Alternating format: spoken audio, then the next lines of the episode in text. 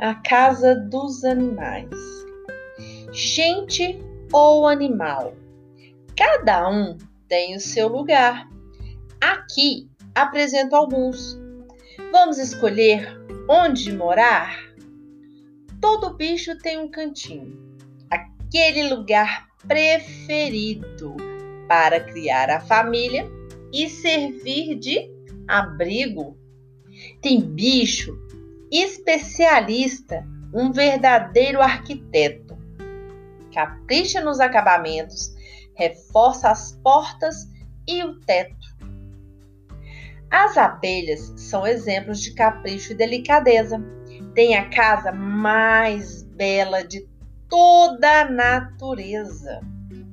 Outra casa admirável é a do Senhor Passarinho. Escolhe sempre o melhor galho e capricha em seu ninho. Já o sapo mora na lagoa. Adora o seu lugar. Lá ele é muito feliz, alegre a coachar.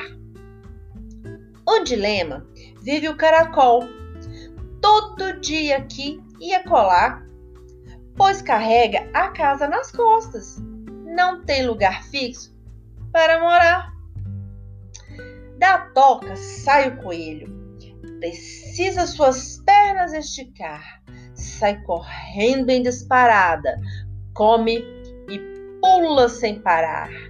A vaca, mimosa e sua filha vivem no mesmo lugar, no cercado de madeira, onde podem descansar.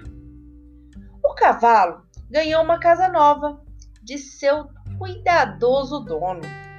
É uma baia confortável para uma boa noite de sono. Gato e cachorro são espertos, gostam de carinho e mordomia. Moram juntos com o dono em uma mesma moradia. A dona galinha vive preocupada com sua ninhada de pintinhos. Tranca a porta do galinheiro e se esconde em seu ninho. Porém, nem tudo que parece é. Tem casa que pode confundir. Naquele profundo buraco mora cobra, tatu ou jabuti? Vai saber, né? Cada bichinho faz o que pode para ter o seu próprio lar. Um cantinho para chamar de seu, onde possa descansar.